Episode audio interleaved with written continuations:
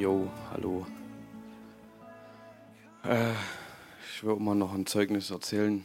Ähm, vielleicht kennt es der ein oder andere, äh, ich sag mal, Stimmen im Kopf. Ähm, bei mir war das am Montag so, wir sind seit Samstag in Quarantäne gewesen und äh, Marie hatte viel fürs Studium zu tun und hat viel mit der Easy gemacht. Und dann kam, Montag war das so, Stimmen wie, hey Marcel, was du eigentlich trommelst, was du hier Schlagzeug spielst, ist gar nichts. Oder äh, ja, wenn du betest, hat einfach keine Kraft. Du siehst doch, die Leute werden nicht gesund. Ne? Und ähm, ich kenne das, aber es, es macht ja was mit einem. Und wenn, was willst du, guckst jetzt auf die Spritpreise und denkst, naja, der Diesel 2,28 Euro, wer soll denn das alles noch bezahlen? Ja? So, oder musst du jetzt dein Leben einstrengen, weil du nirgendwo mal hinfahren kannst, so, wenn du mal einen Ausflug machen willst. Und das hat natürlich das Potenzial, dass du anfängst, Sorgen zu machen oder du dein Leben einfach denkst, okay, du musst jetzt ändern. Und so war das bei mir halt. Und wie gesagt, ging halt voll gegen die Identität oder das, was ein Stück weit ausmacht oder so auch. Und das fand ich eigentlich noch so, das, was, was machst du hier eigentlich? Lohnt sich das, was, was ich hier mache? Also, das, dass wir hier sind, dass du für Leute betest, lohnt sich das? Passiert da überhaupt was? Also, so für mich quasi die, die Breitseite, weil ich immer ein Ziehen habe, für Leute zu beten, da kann ich gar nicht viel dagegen machen. So, es ist einfach da. Ne? Und ähm, das sehe ich auch schon ein Stück weit, dass Gott durch mich wirken will. Das ist klar, durch jeden, aber ich, mich zieht es halt dahin und ich mache das halt. So, und, und das war alles in Frage gestellt. Alles. Und jetzt hatte ich halt eine Chance, okay, was, was mache ich? Weil das, das ging nicht einfach aus meinem Kopf. Und man kann das versuchen wegzuschieben und, oder es nimmt dich halt voll ein und du glaubst dieser für mich Lüge, weil ich wusste, es, irgendwie ist es komisch. Und ich bin, bin dann abends raus, das mache ich öfters so. Ähm, ich sage, Herr, keine Ahnung, was so los ist. Und ich habe angefangen, bin einfach nur gelaufen und habe angefangen, in Sprachen zu beten. Und das war krass, weil wie ich anfange, das hat nicht lange gedauert, kam wie von oben durch meinen ganzen Kopf geschossen und da hat gesagt, es ist gut, dass du betest und das ganze Gegenteil quasi gesagt, was vorher mir die Lüge quasi, oder sagen wir der Feind versucht hat einzureden und es war wie aus meinem Kopf rausgewaschen und ich wusste, also Gott hat die Identität, die ich, die ich habe, einfach wiederhergestellt so. Und ich glaube, auch wenn ich mich mit einer Frau unterhalte, dass das einfach immer wieder bei uns mal vorkommen, vorkommen kann, solche Sachen. Ja, das ist einfach Lügen, die uns angreifen, die Zeugnisse, die vielleicht ausbleiben, wo du dich fragst, ja, warum ist das so? Ähm, der einfach Kraft rauben, deinen Glauben in Frage stellen, alles in Frage stellen und ähm, ja, und das, für mich ist, es, es gibt da Auswege, also wir mit Gott in Beziehung sein, ja, wie, wie es so oft ist, einfach äh, Gott das hinbringen, sagen, Herr, ich, hilf mir, ja, ich, ich weiß, was ich eigentlich glaube oder was ich auch manchmal gelesen habe. Manchmal kann man die Dinge vielleicht nicht glauben, aber wir wissen, weil wir es gelesen haben, ähm, was die Wahrheit ist. Und ähm, fand ich halt cool, in dem Moment, dass halt ich es mir jetzt nicht über mich proklamieren musste, wie, wie wilde, sage ich mal, sondern dass Gott das gemacht hat. Ja, dass Gott einfach kam, meine Birne reingewaschen hat und, und sein gutes Zeug da wieder reingepflanzt hat. So. Und ähm, ja, das als Ermutigung, falls es dem einen oder anderen auch mal so geht, wo wir einfach, äh, ja, wo, ich meine, man kann ja auch ehrlich sein ne? und solche Dinge einfach auch mal sagen, wenn sie so sind das nicht hier äh, alles denken, hier, das ist äh, Superheld oder das läuft mal alles.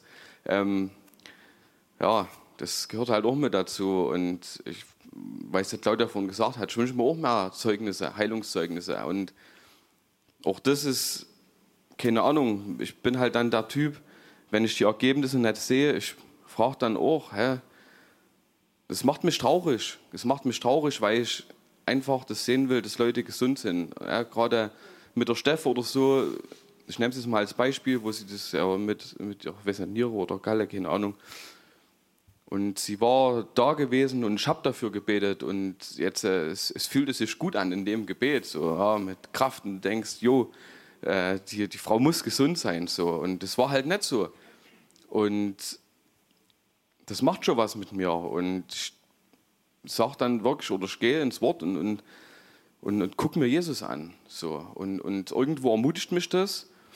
Und oder die Tage auch mit der Moni geschrieben. Und auch wenn die Ergebnisse nicht gleich da sind, will ich damit nicht aufhören, für Kranke zu beten, weil das sehe ich dann wirklich irgendwie als, also so, keine Ahnung, dann, das will ich irgendwie nicht, weil ich immer zuversichtlich sein will, egal ob das jetzt passiert oder nicht, ähm, da weiterzumachen. So. Also den, den Triumph äh, will ich auf keinen Fall in Feind überlassen, dass ich jetzt aufhöre, für Kranke zu beten, weil ich die Ergebnisse nicht sehe. Also will ich weitermachen und ich hoffe, wir machen alle weiter. Ja, und die Zeugnisse werden kommen. Also bin ich mir sicher und äh, manches darf reifen und ähm, ja, bin trotzdem hoffnungsvoll und ähm, habe irgendwie so eine gewisse Vorfreude auf heute, weil wirklich die letzte Woche irgendwie gezerrt hat, jetzt auch in Quarantäne. Aber so, ich habe, auch wenn man der Feind einreden will, die Lust an Gott zu verlieren, ist es dennoch nicht so. Und ähm, ich habe Lust auf den Herrn und auf seine Gegenwart und ähm, er liebt uns, es ist so. Und wie gesagt, Jesus begeistert mich. Jesus begeistert mich, ähm, wie er gelebt hat. Ich habe manchmal mit dem Steffen Austausch oder vorhin gerade auch mit der Carmen einfach, und das will ich noch zum, zum Schluss sagen, was mich tief bewegt, ist Jesus, der der Sohn Gottes ist, der so, der so viel Gutes getan hat und keine Ahnung, von Anfang an irgendwie verachtet wurde oder wo irgendwelche Leute verhaften und den schlagen. Ich meine, das ist immer noch der Sohn Gottes. Und er hätte alle Möglichkeit gehabt, zu sagen, Vater, es ist vorbei. Wissen die eigentlich, wer sie sind? Was die hier mit mir machen, wer ich bin? Und er hat es nicht gemacht. Und ich habe wirklich darüber gedacht, das gibt's doch gar nicht. Also wenn ich mit meiner, in Anführungsstrichen, Menschlichkeit, wie ich in Situationen reagiere, wo ich denke, also da kriegt ihr sie in die Fresse.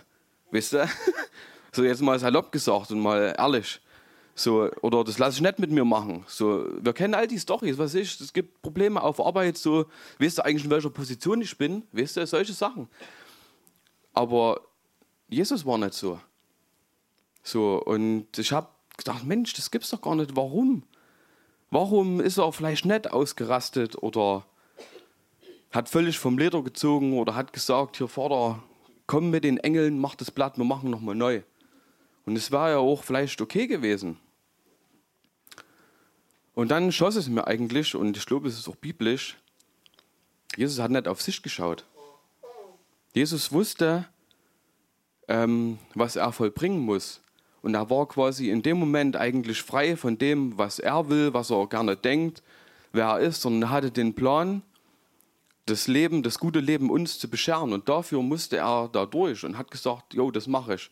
Der Carmen hat es vorhin auch die Bibelstelle zu mir nochmal gesagt, mit, mit Freuden auf das, was äh, danach kommt, also danach mit uns zu sein.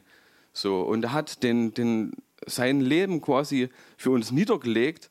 Mit allem hat er halt gesagt, okay, ich kassiere das Ding, ich kassiere die Schläge, die Striemen, weil ich mich freue auf das, was danach kommt. Das ist das beeindruckt mich. Und letztendlich äh, habe ich es heute im Markus gelesen, sind wir auch dazu berufen. Wer mir nachfolgen will, ja, nehme sein Kreuz auf sich und, und folge mir nach. Also, ähm, oder verleugne sich selbst, genau. Also wir sind ein Stück weit jetzt nicht ganz nach äh, da rausgenommen. Und dann klingt es vielleicht so, als müsste man oder würde man da extrem beschnitten oder du, du verlierst was an deinem Leben. Aber als ich mich vorhin mit Steffen darüber unterhalten habe, dachte ich, ja, aber was ist, wenn wir die Dinge vielleicht lassen und durch Jesus die wirklich wunderbaren Dinge, eigentlich, dass, dass, dass es gar kein Verlust ist, sich unter dem Jesus zu stellen, unter dem Plan, sondern was ist, wenn du dann wirklich erstmal das Leben siehst, das eigentliche Leben, nicht von der Welt vorgegaukelt, wie man es eins gelernt hatte, sondern wirklich dieses, dieses wunderbare, aufblühende Leben, was dir Jesus schenkt, nur weil du dich äh, quasi demütig unter ihn stellst und sagst, okay, es geht nicht um mich. Und das klingt ja immer so, was es geht, ist, also wenn ich das höre, was geht nicht um mich, ich, was muss ich machen und, und warum und als würde dir was geraubt werden. Aber ich glaube, dahinter steckt vielleicht auch eine Chance, das, das Wirkliche zu sehen. Ja, sich, sich selbst mal ein bisschen runterzunehmen und, und äh, ganz oft merke ich es, wenn ich, wenn ich, was will ich, zur Sau wäre zu Hause, in erster Linie geht es ja nur um mich. Nee, es war doch mein Plan, aber ich wollte es so, aber dies und das und du wirst zur Sau und, und jetzt lassen wir doch mal meine Ruhe und ne, ihr kennt es vielleicht. So, ja, aber es ist ich, ich mir meiner mich. Es ist ein Killer. So, und, und, und wenn Jesus es schon nicht gemacht hat, dann und so, keine Ahnung, es ist, und, und da bin ich froh, dass es auch Gnade gibt, die, die uns wenn wir Jesus anschauen, auch dahin transformiert, weil letztendlich vornehmen können wir uns viel, aber ich glaube, das darf in Beziehungen einfach wachsen und, und ja, ich, wie gesagt, ne, man kann sich viel vornehmen, ich nehme mir auch einiges vor und dann ist das Maß irgendwann voll und dann ziehst du halt einen Stecker und dann merkst du halt, dass du Gnade brauchst, die ihn wirklich transformiert, ne? ohne dass ich mir einen Fünf-Regelplan aufnehme und tief durchatmen, ja, das, das hilft auch. Und, und geh lieber raus. Ja, geh lieber raus, bevor, aber mach die Tür leise zu. Ja. das ist, aber ich glaube, Gottes Transformation ist es einfach, dass es nicht mehr da ist. Und ich erlebe es stellenweise. Ich erlebe es stellenweise, dass ich angefahren wäre und es toucht mich nicht. Okay. Ja, das ist, ja, das ist Beziehung, die ich, die ich versuche mit, mit Jesus zu leben. Und ähm, es ist ein Prozess, aber ja, ist irgendwie auch interessant. Also Jesus ist begeisternd. Ähm, ja. Amen.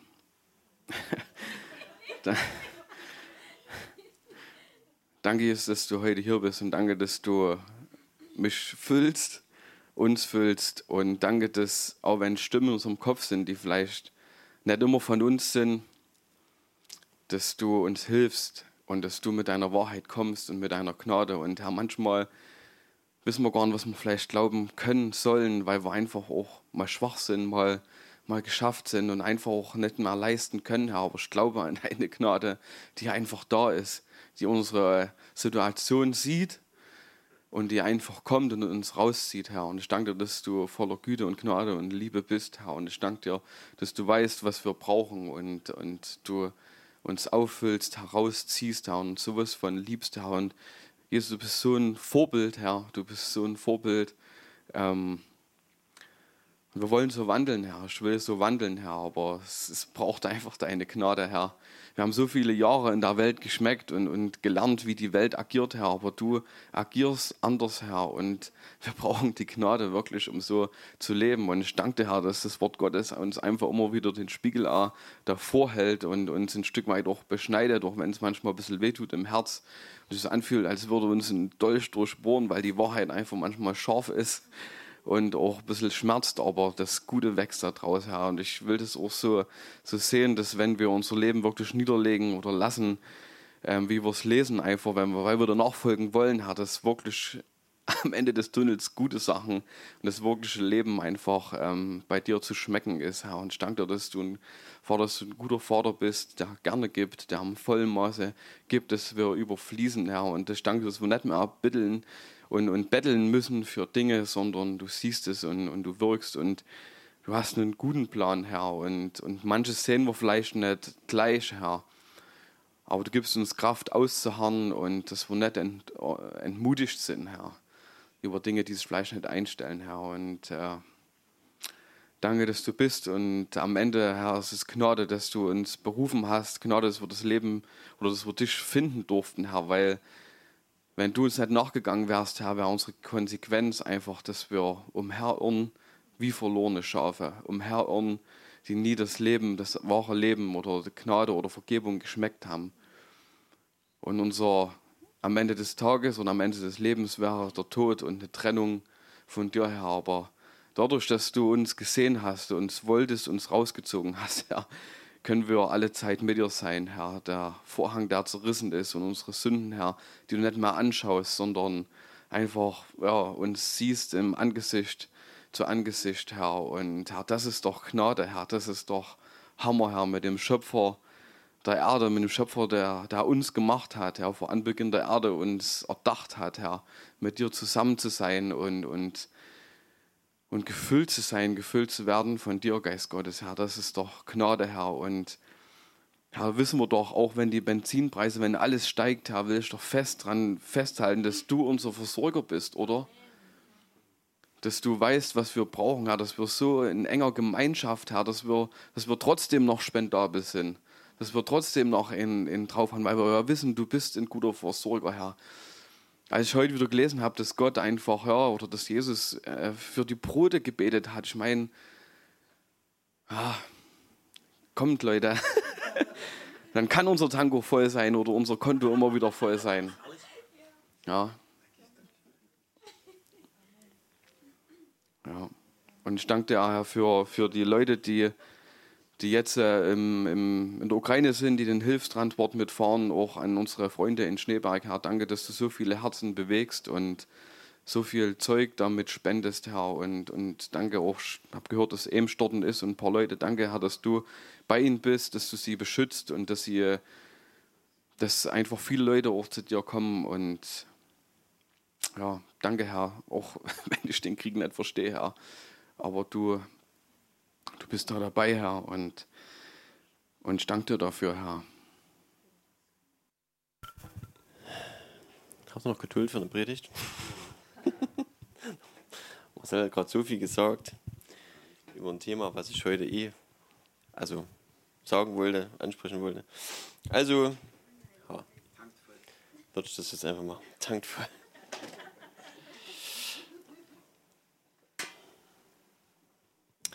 Ich habe gerade überlegt, wie das Thema sein könnte, heißen könnte. Und ich glaube, der beste Titel ist Die Krise oder in einer Krise zu sein, sagt nichts darüber aus, ob du auf dem richtigen Weg bist oder nicht. In einer Krise zu sein, sagt nichts darüber aus, ob du auf dem richtigen Weg bist oder nicht. Lese euch mal was von Paulus vor, was Paulus sagt. Echt? Du? Paulus sagt im zweiten Brief an die Korinther, ich habe mal gehört, dass eigentlich der dritte Brief ist, weil der erste, den wir haben, schon der zweite ist. Naja, egal.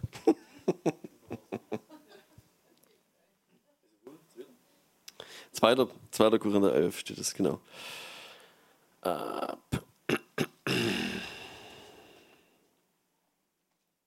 ab 23. Dort spricht er über sich selber. Sie sind Diener des Christus. Ich rede unsinnig. Ich bin's doch noch mehr. Ich habe weit mehr Mühsal über die Maßen viele Schläge ausgestanden, war weit mehr in Gefängnissen, öfters in Todesgefahren. Von den Juden habe ich fünfmal 40 Schläge weniger einen empfangen, also die 39, die damals üblich waren. Ähm, dreimal bin ich mit Ruten geschlagen, einmal gesteinigt worden. Also tot im Prinzip. Weil die haben erst aufgehört zu steinigen, wenn er eigentlich tot war. Das sollte ja eine Todesstrafe sein. Das war kein Spaß. Dreimal habe ich Schiffbruch erlitten, einen Tag und eine Nacht habe ich in der Tiefe zugebracht. Gibt es jetzt hier keine nähere Erklärung. Seenot wird es, ja, möglicherweise.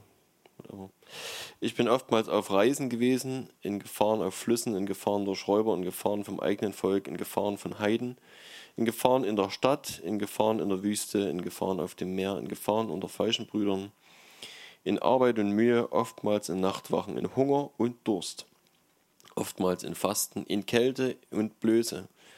Zu alledem der tägliche Andrang zu mir, die Sorge für alle Gemeinden. Das ist was. Er will Apostel werden. Krisen hat der Mann gekannt. Ja. Und jetzt muss ich gucken. Apostelgeschichte 21.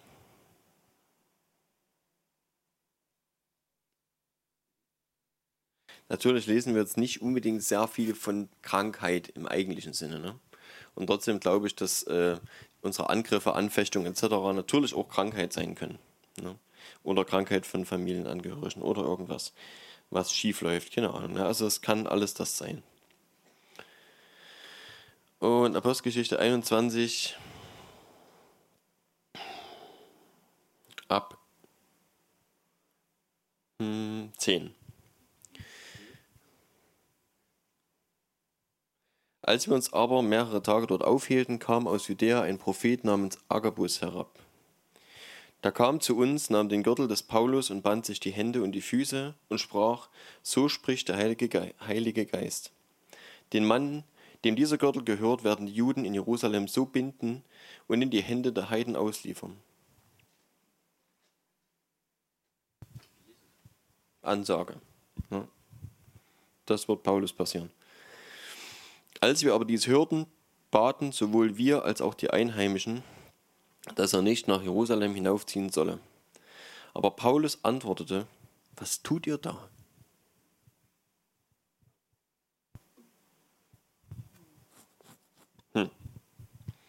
Hätte jeder gedacht jetzt, ne, wahrscheinlich. Geh ja nicht dahin. Soll ja noch nichts Schlechtes passieren. Petrus hat es auch zu Jesus gesagt. Und hat dafür, die Frage ist, ne, ich glaube, Jesus hat tatsächlich den Geist dahinter angesprochen, aber Petrus hat es trotzdem so gehört. Ne? Satan, hinter mich. Was tut ihr da, dass ihr weint und mir das Herz brecht? Ich bin bereit, mich in Jerusalem nicht nur binden zu lassen, sondern auch zu sterben für den Namen des Herrn Jesus. Und da er sich nicht überreden ließ, beruhigten wir uns und sprachen, der Wille des Herrn geschehe. Paulus hat das durchgezogen. Warum? Wenn er doch wusste, dass das passieren wird. Und das ist der Punkt, was ich meine damit. Es ist viel wichtiger zu wissen, was Gott in einer bestimmten Situation für dich will,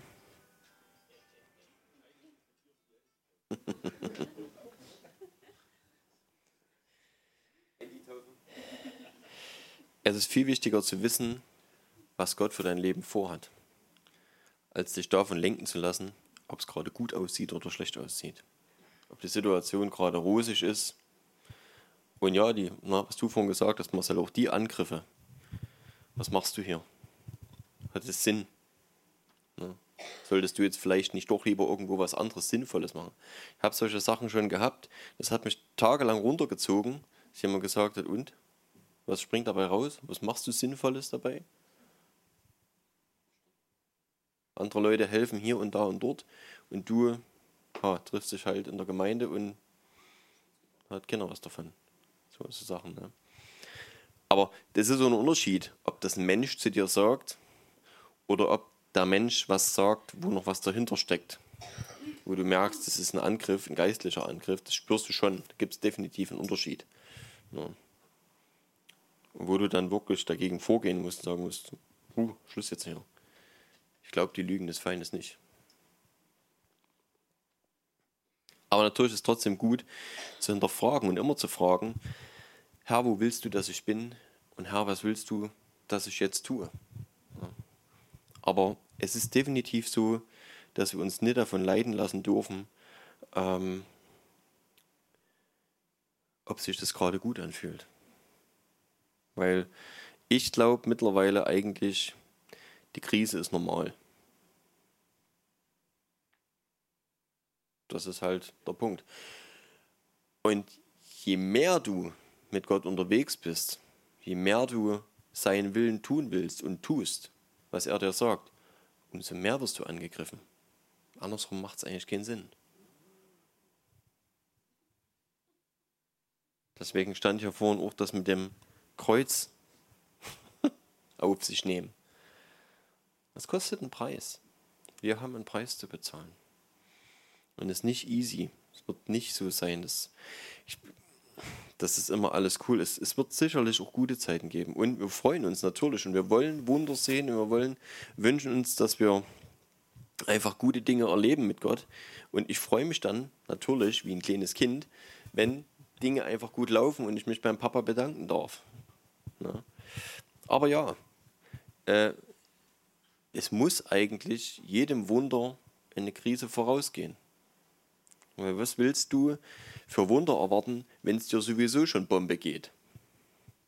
Wenn du sowieso schon im, naja, im gemachten Nest, Nest sitzt und in Wonne badest. was, will, was will Gott dann tun? Ne? Es ist gut, dort Danke zu sagen. Ich glaube, gerade in solchen Zeiten. Aber ich habe manchmal den Eindruck, es ist schwieriger im Wohlstand äh, eine intensive Beziehung mit Gott zu führen und äh, Dinge zu erleben, Wunder zu, oder vielleicht, wie soll ich sagen, Übernatürliches zu erwarten, zu erbitten, zu wünschen, sich danach zu sehen, sich danach auszurichten, äh, auszustrecken, als in Zeiten, wo alles super ist.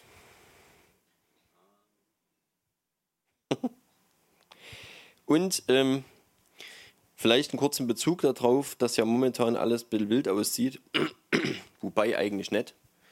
Ähm, Jesus hat gesagt, wir werden von Kriegen hören und Kriegsgerüchten und es gehört zu den Wehen der Endzeit und es wird vieles drunter und drüber gehen und es ist nicht so erstaunlich, dass sowas passiert und wir werden uns immer wieder fragen, wohin soll das gehen? Keiner versteht so richtig, ne?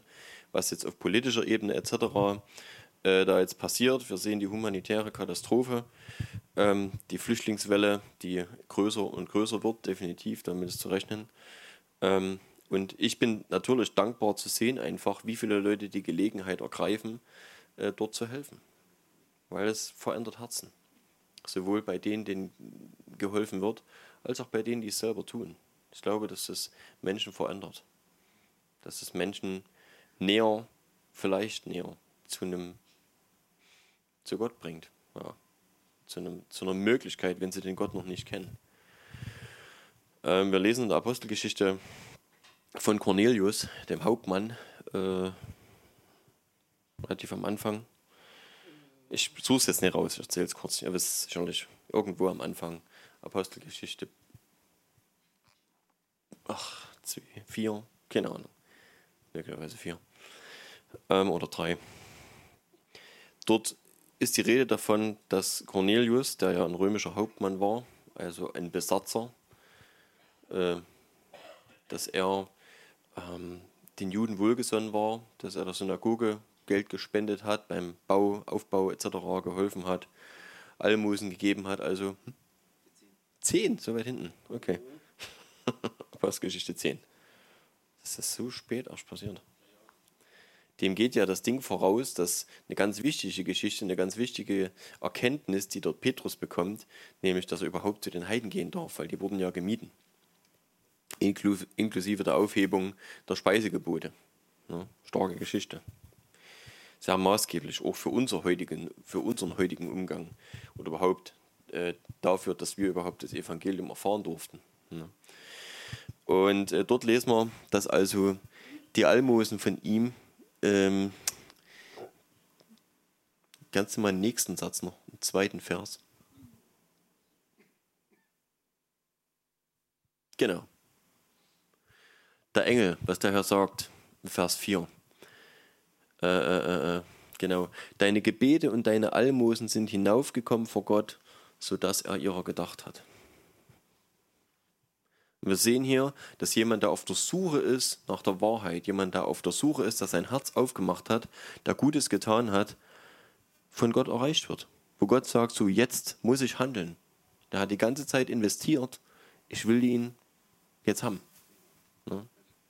Und nach dieser Geschichte ähm, kommt also dann das Bild, diese Vision nochmal zu Petrus. Und Petrus kriegt gesagt, geh dorthin und predige denen das Evangelium. Und super starke Geschichte, die werden sofort alle mit dem Heiligen Geist getauft. Hammer, ja, was die erlebt haben.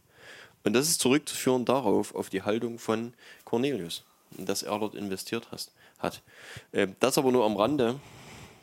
Vielleicht jetzt auch in der Krise, weil ich glaube einfach, dass auch hier die Krise, die große Krise, der Krieg etc. ist auch als Krise zu betrachten. Ne? Einfach die Chance ist für Leute, ähm, Gott näher zu kommen. Wenn sie ihr Herz aufmachen, wenn sie auch für Menschen ihr Herz aufmachen und Barmherzigkeit üben, dann glaube ich, dass auch das passiert, was wir hier von Cornelius lesen, dass Gott sagt, ich will dir begegnen. Und dass Gott den, den Weg zu den offenen Herzen geht. Was vielleicht sonst nicht der Fall wäre wo wir uns alle nur im eigenen Brei äh, bewegen und drehen und die nebensächlichen Dinge tun, die vielleicht sonst unser Leben so ausmachen. Ähm, genau. Kurze Geschichte noch zur Krise. Wie Paulus darüber gedacht hat, haben wir jetzt gesehen. Ähm, ich will mal kurz in Daniel reingehen ich glaube, dass es Zeiten gibt von, ja, global, ja, schon, von globalen Krisen, von nationalen Krisen, von ähm, negativen Ereignissen, die du nicht ändern kannst. Also wir sowieso nicht. Ne? Aber wo wir jetzt, weiß nicht, ne, wir können jetzt von Weltfrieden beten, wir wissen, dass es Quatsch ist, denke ich. Und ähm, genauso für diesen Krieg jetzt. Äh, ich habe in den Status äh, viele ähm, Gebetstexte, Aufrufe etc. gelesen. Betet, dass der Krieg endet oder irgend sowas. Ich, keine Ahnung, ich verfolge es nicht ganz so genau. Aber ich weiß, dass wenn eine bestimmte Zeit festgelegt ist, wo etwas passieren darf, dann kannst du viel dran rütteln oder versuchen dran zu rütteln. Es wird sich nicht ändern. Gott hat bestimmte Zeiten festgelegt. Und es gab, um vielleicht mal diese Geschichte zu bemühen, viele, viele Attentate auf Adolf Hitler im Dritten Reich und die sind alle schiefgegangen. Es hat nichts funktioniert, um ihn aufzuhalten. Es gab eine Zeit, denke ich, die ihm gegeben war, vielleicht weniger ihm als den Mächten, die dahinter stehen. Und da ist es, wie es ist. Aber es glaubt oder nicht, steht in der Offenbarung so drinne, dass selbst nach dem tausendjährigen Friedensreich, was ja erstmal in tausend Jahre unglaublich ist, äh, wo Jesus diese Erde regiert, beziehungsweise Menschen, die einer besonderen Ehre, die eine besondere Ehre bekommen, ihnen eine besondere Ehre zuteil wird, ähm, mit Jesus regieren, dass nach diesen tausend Jahren Herrlichkeit auf der Erde nochmal Satan freigelassen wird und wütet. Und Menschen verführt zum Abfall. Es ist, wie es ist. Es gibt bestimmte Zeiten, wo genau das passiert. Na, wir sehen das hier.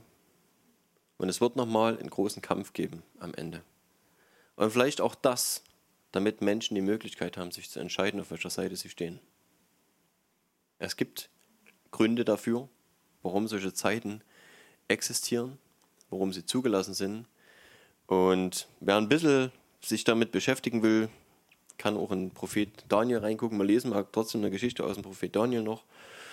Ähm, aber auch die anderen, ne? Jeremia, Jesaja, nee, äh, genau, Hesekiel etc. Dort ist viel darüber zu lesen, was Zeiten sind, die festgelegt sind, wo Gott Zeiten festlegt und bestimmte, bestimmte Dinge dort einfach so passieren müssen. Und ein Punkt ist zum Beispiel die babylonische äh, Gefangenschaft von Israel, die Gott als Strafe verhängt. Und dort sagt, 70 Jahre geht er nach Babel. Es sind natürlich viele Leute umgekommen bei der Einnahme von äh, Jerusalem und Israel im Allgemeinen. Ähm, aber der Rest des Volkes ist dann weggeführt worden nach Babylon und war dort in Gefangenschaft. 70 Jahre. Und da war kein Rütteln. Innerhalb dieser 70 Jahre konnten dort Leute beten und wimmern und machen und vor Gott auf den Knien liegen, 70 Jahre lang. Das hat sich nicht geändert. Wenn das festgelegt ist, ist das festgelegt. Und wir lesen dann erst am Ende dieser 70 Jahre, beziehungsweise nach diesen 70 Jahren, dass David, Esra, Nehemia, Leute aufstehen und wieder mit Gott darüber im Gespräch sind, wie geht es jetzt weiter. Oder Gott auch die Leute noch für sich ranholt ne, und dazu erweckt, äh, Jerusalem wieder aufzubauen. Das geht erst danach, weil die Zeit muss erst um sein. Und ich glaube auch deswegen ist es wichtig, dass wir Krisen ähm, anders begreifen, dass wir Krisen als, als einen ganz normalen Hergang sehen auf dieser Erde. Nicht was, was Schlechtes, was sofort weggebetet werden muss, ne, oder was, wo, ähm, ja, ja, genau das. Nichts, was man jetzt irgendwie unbedingt loswerden muss. Sondern ich glaube, dass in jeder Krise ähm, das Potenzial steckt, dass Gott sich verherrlicht, dass Menschen sich entscheiden ja, und dass Menschen für Gott gewonnen werden dadurch. Das glaube ich. Und dann ist eine Krise vielleicht nicht mehr so schlimm. Ist schnell. Sicherlich hat es immer seine negativen Seiten. Ne? Aber man kann es auch als Abenteuer sehen, ich weiß es nicht. Das ist immer eine Betrachtungsweise.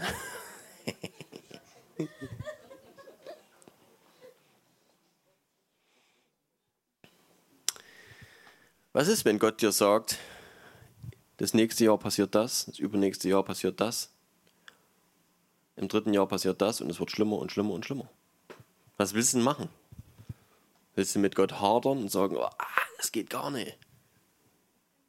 Oder ist es nicht besser zu sagen, Herr, wo ist mein Platz in der Zeit? Was willst du Gutes da tun? Durch mich. Ja, ist natürlich immer für jeden selber. Und jeder steht dort an einer anderen Stelle. Aber ich glaube, dass es wichtig ist, dass wir danach fragen. Und ich finde eine Geschichte ziemlich stark. Es gibt, wir kennen Daniel in der Löwengrube, auch die ist genauso super stark.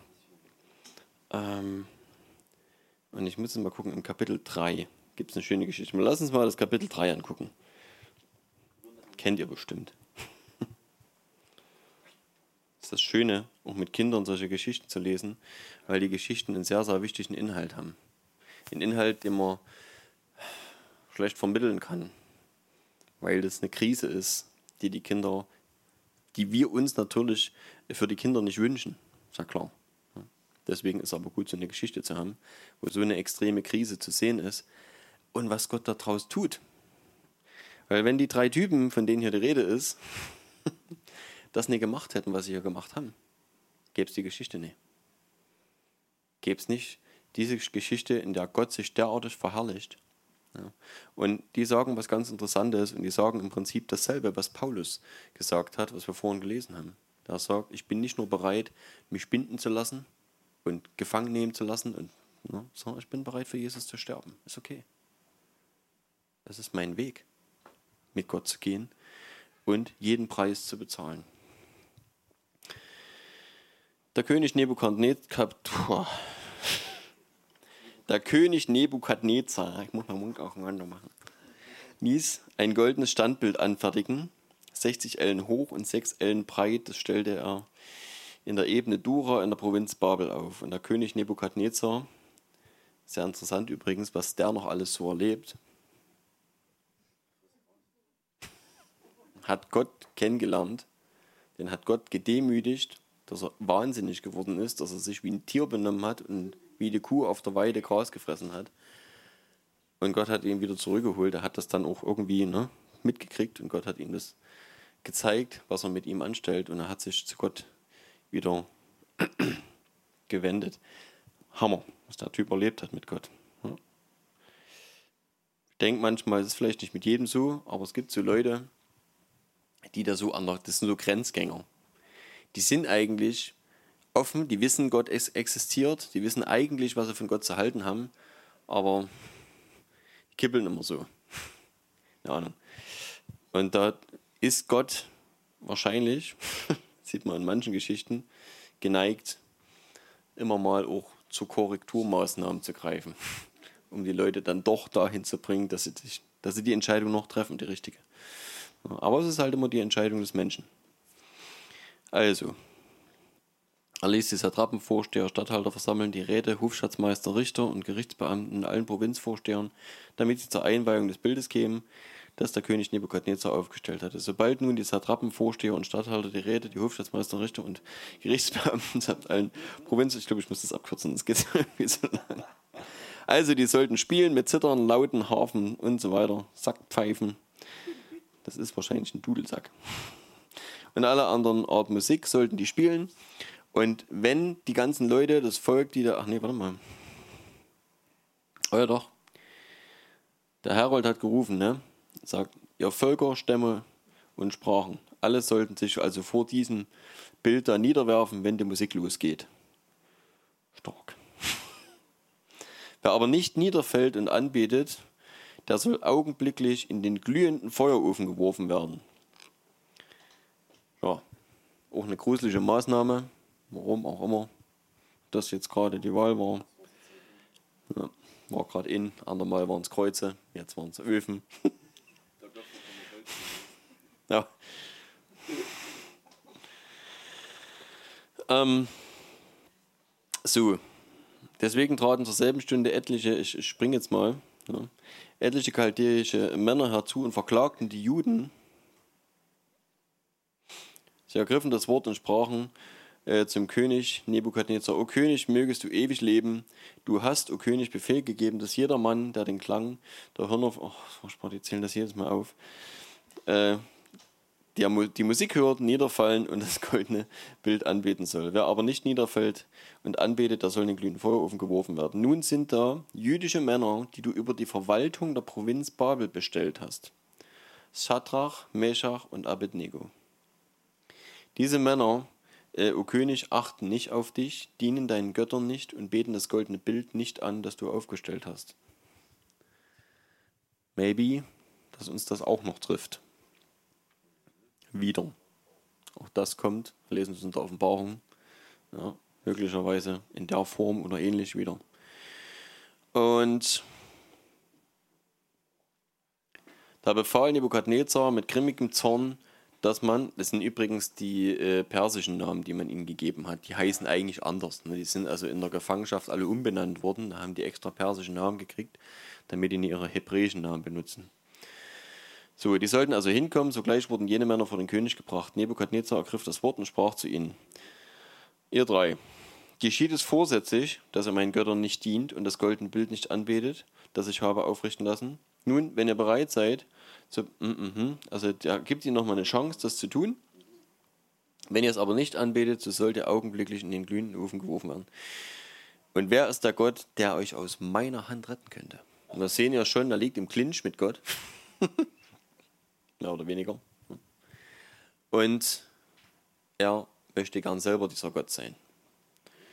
Und deswegen hier das Spiel. Wenn es so sein soll, sagen hier die drei. Also, glaube, sie antworteten ab Vers 16 und sprachen zum König Nebukadnezar, wir haben es nicht nötig, dir darauf ein Wort zu erwidern. cool. Und ich glaube, das ist, man sieht hier auch, Marcel, du hast vorhin was von Identität gesagt. Man sieht hier, die Leute wissen, wer sie sind. Und das ist, glaube ich, ausschlaggebend.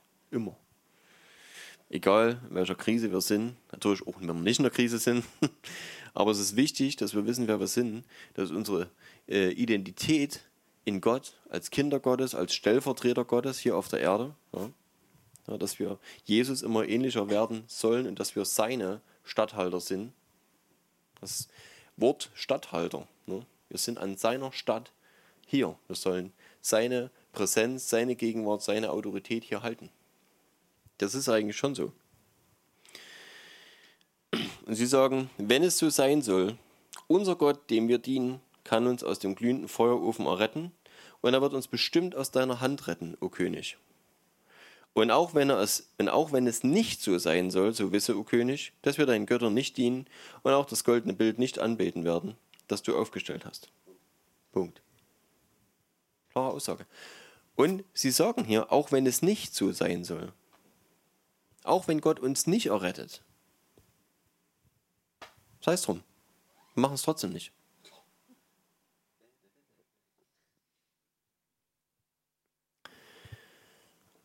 Das beeindruckt mich. Und ich hoffe und wünsche, dass jeder von uns genauso reagiert. Dass ich das genauso machen kann und sagen kann, ist mir wurscht, was du willst. Ich werde mich deinen Göttern nicht beugen.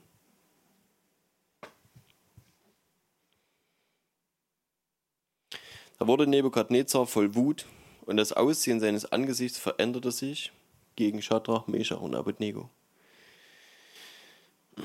Dann redete er und gab den Befehl, man solle den Ofen siebenmal heißer machen, wie auch immer die das gemessen haben, als man es sonst zu tun pflegte. Ja, wahrscheinlich. Vielleicht haben die dann schon die, die, äh, die, die, die verschiedenen Farben da. Keine Ahnung, ob der aus Metall war. Ich weiß nicht. Egal. Naja. Und den stärksten Männern in seinem Heer befahl er, Schadrach, Meschach und Abednego zu binden und sie in den glühenden Ofen zu werfen. Da wurden diese Männer gebunden in ihren Mänteln und Beinkleidern samt ihren Turbanen und ihren Gewändern in den glühenden Feuerofen geworfen, weil nun der Befehl des Königs dringend und der Ofen übermäßig geheizt war, so tötete die Feuerflamme jene Männer, die Schadrach, Meschach und Abednego hinauftrugen. Diese drei Männer aber Schadrach, Meshach und Abednego fielen gebunden in den glühenden Feuerofen. Das ist krass. Und wir sehen hier, kommt dann später dazu, dass äh, der König da reinguckt in den Ofen und sieht vier, nicht nur drei. Sind zu viert unterwegs da drin. Und laufen rum.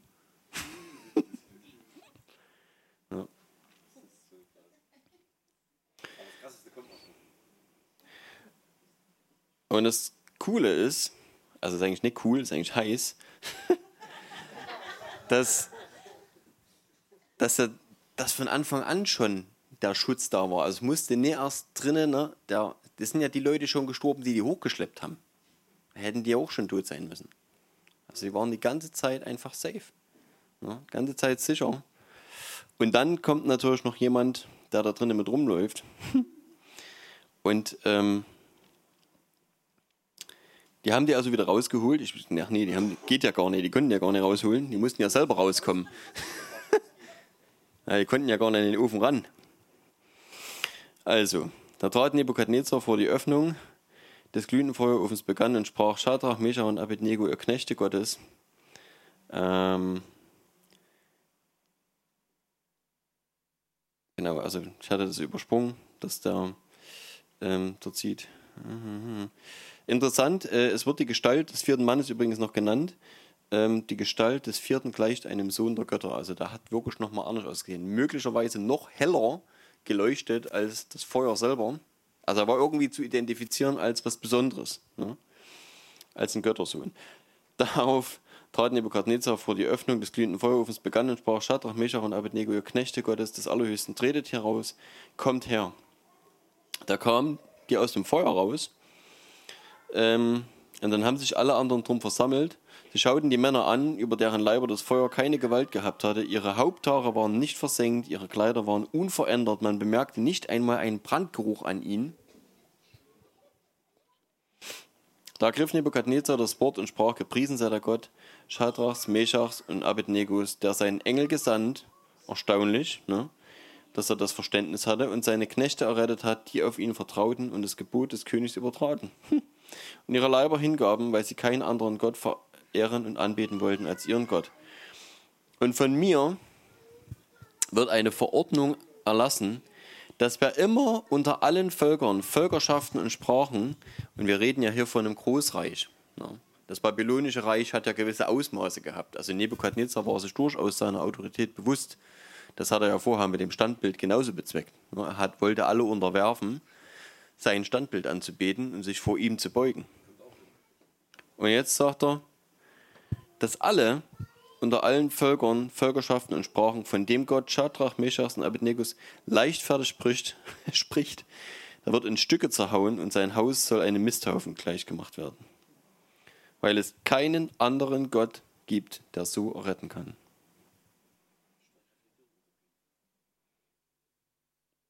Krass, ne? Nur ist natürlich die Frage, wie lange das angehalten hat, dieser Sinneswandel. Aber auf jeden Fall hat es dazu geführt, dass er alles rumgedreht hat und in dem Königreich, beziehungsweise im kompletten Reich Babylon ne, und allen Völkern, die irgendwie da noch unterlegen, also besetzt waren, etc., äh, ein Zeugnis gegeben hat eigentlich von dem einzig wahren, von dem lebendigen Gott. Und gesagt hat, nur dieser ist der wahre. Und alle anderen sind Quatsch. Huh.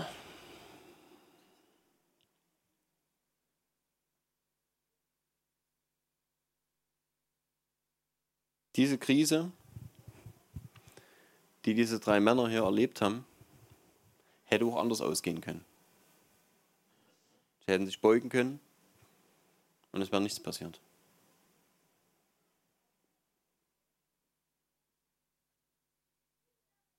Und es wäre so weitergegangen. Und ich glaube, deswegen ist es für uns wichtig, dass wir dranbleiben, dass wir fragen, Herr, was jetzt auch immer passiert, wir hadern nicht mit der Krise. Wir sagen, Herr, was willst du? Wo willst du uns jetzt haben? Wo ist unser Platz? Das ist, glaube ich, entscheidend. Und vielleicht kommen wir, weiß nicht, vielleicht seid ihr schon an dem Punkt, vielleicht kommen wir an den Punkt zu sagen, Herr, danke für jede Situation. Und wenn es eine Krise gibt, dann wirst du dich da drin verherrlichen. Das ist eine Chance für dich. Das ist die Gelegenheit und ich will dabei sein. Ich will das erleben und ich will das Werkzeug sein, möglicherweise, ja, durch das du dich verherrlichen kannst in der Krise, in der wir gerade stecken. Und selbst in den kleinen Dingen muss ich trotzdem immer wieder sagen, ich hatte es vorhin angesprochen, ähm, dass jetzt das, was meine Frau angeht, gesundheitliche Probleme sind, oder irgendwas anderes. Ähm, wir leben in dieser Zeit trotzdem immer wieder Wunder. Und es ist immer was, wo die Beziehung, die wir mit Gott haben, herausgefordert wird. Und wo wir immer wieder hinterfragen, uns selber hinterfragen, unser Denken und Handeln hinterfragen und einfach näher, näher rücken. Näher rücken zu Gott. Ich glaube, das ist sehr wichtig. Genau. Also, die Krise ist nicht nichts, was dir irgendwie Auskunft darüber gibt, ob du gerade gut mit Gott unterwegs bist. Es kann dir super, super gut gehen und du bist völlig falsch unterwegs. Und es kann sein, dass du schlimme Dinge erleiden musst und du bist genau da, wo Gott dich haben will. Und Paulus sagt an einer anderen Stelle, ich kann mit viel und ich kann mit wenig. Ich habe gehungert und ich hatte Überfluss. Alles. Ist egal. Das ist nicht entscheidend. Ja, wenn man wenn er mal die Geschichte liest, wo Paulus als Schiffbrüchiger, ähm, als Gefangener unterwegs ist mit dem Gefangenenschiff mit über 300 Leuten drauf ähm, und dort sagt, Freunde, wenn ihr das macht, was ich euch sage jetzt, dann werden alle gerettet werden. Es wird nicht ein einziger verloren gehen. Und dann werden die gerettet und dann sitzen sie am Feuer und werden versorgt dort von der Insel. Die bringen denen ganz viel Essen und Zeug. Und, aber da kommt eine Schlange, beißt den. ne, und dann schleudert er die ins Feuer und alle gucken und warten, dass er endlich umkippt. Ja, ne. ne. Ne, und nur solche Sachen. Und es ist einfach stark, das zu lesen. Und es ist halt so. Die Krise bringt Wunder hervor. Also Gott bringt Wunder hervor, ne? ist schon klar. Aber ohne Krise schlecht.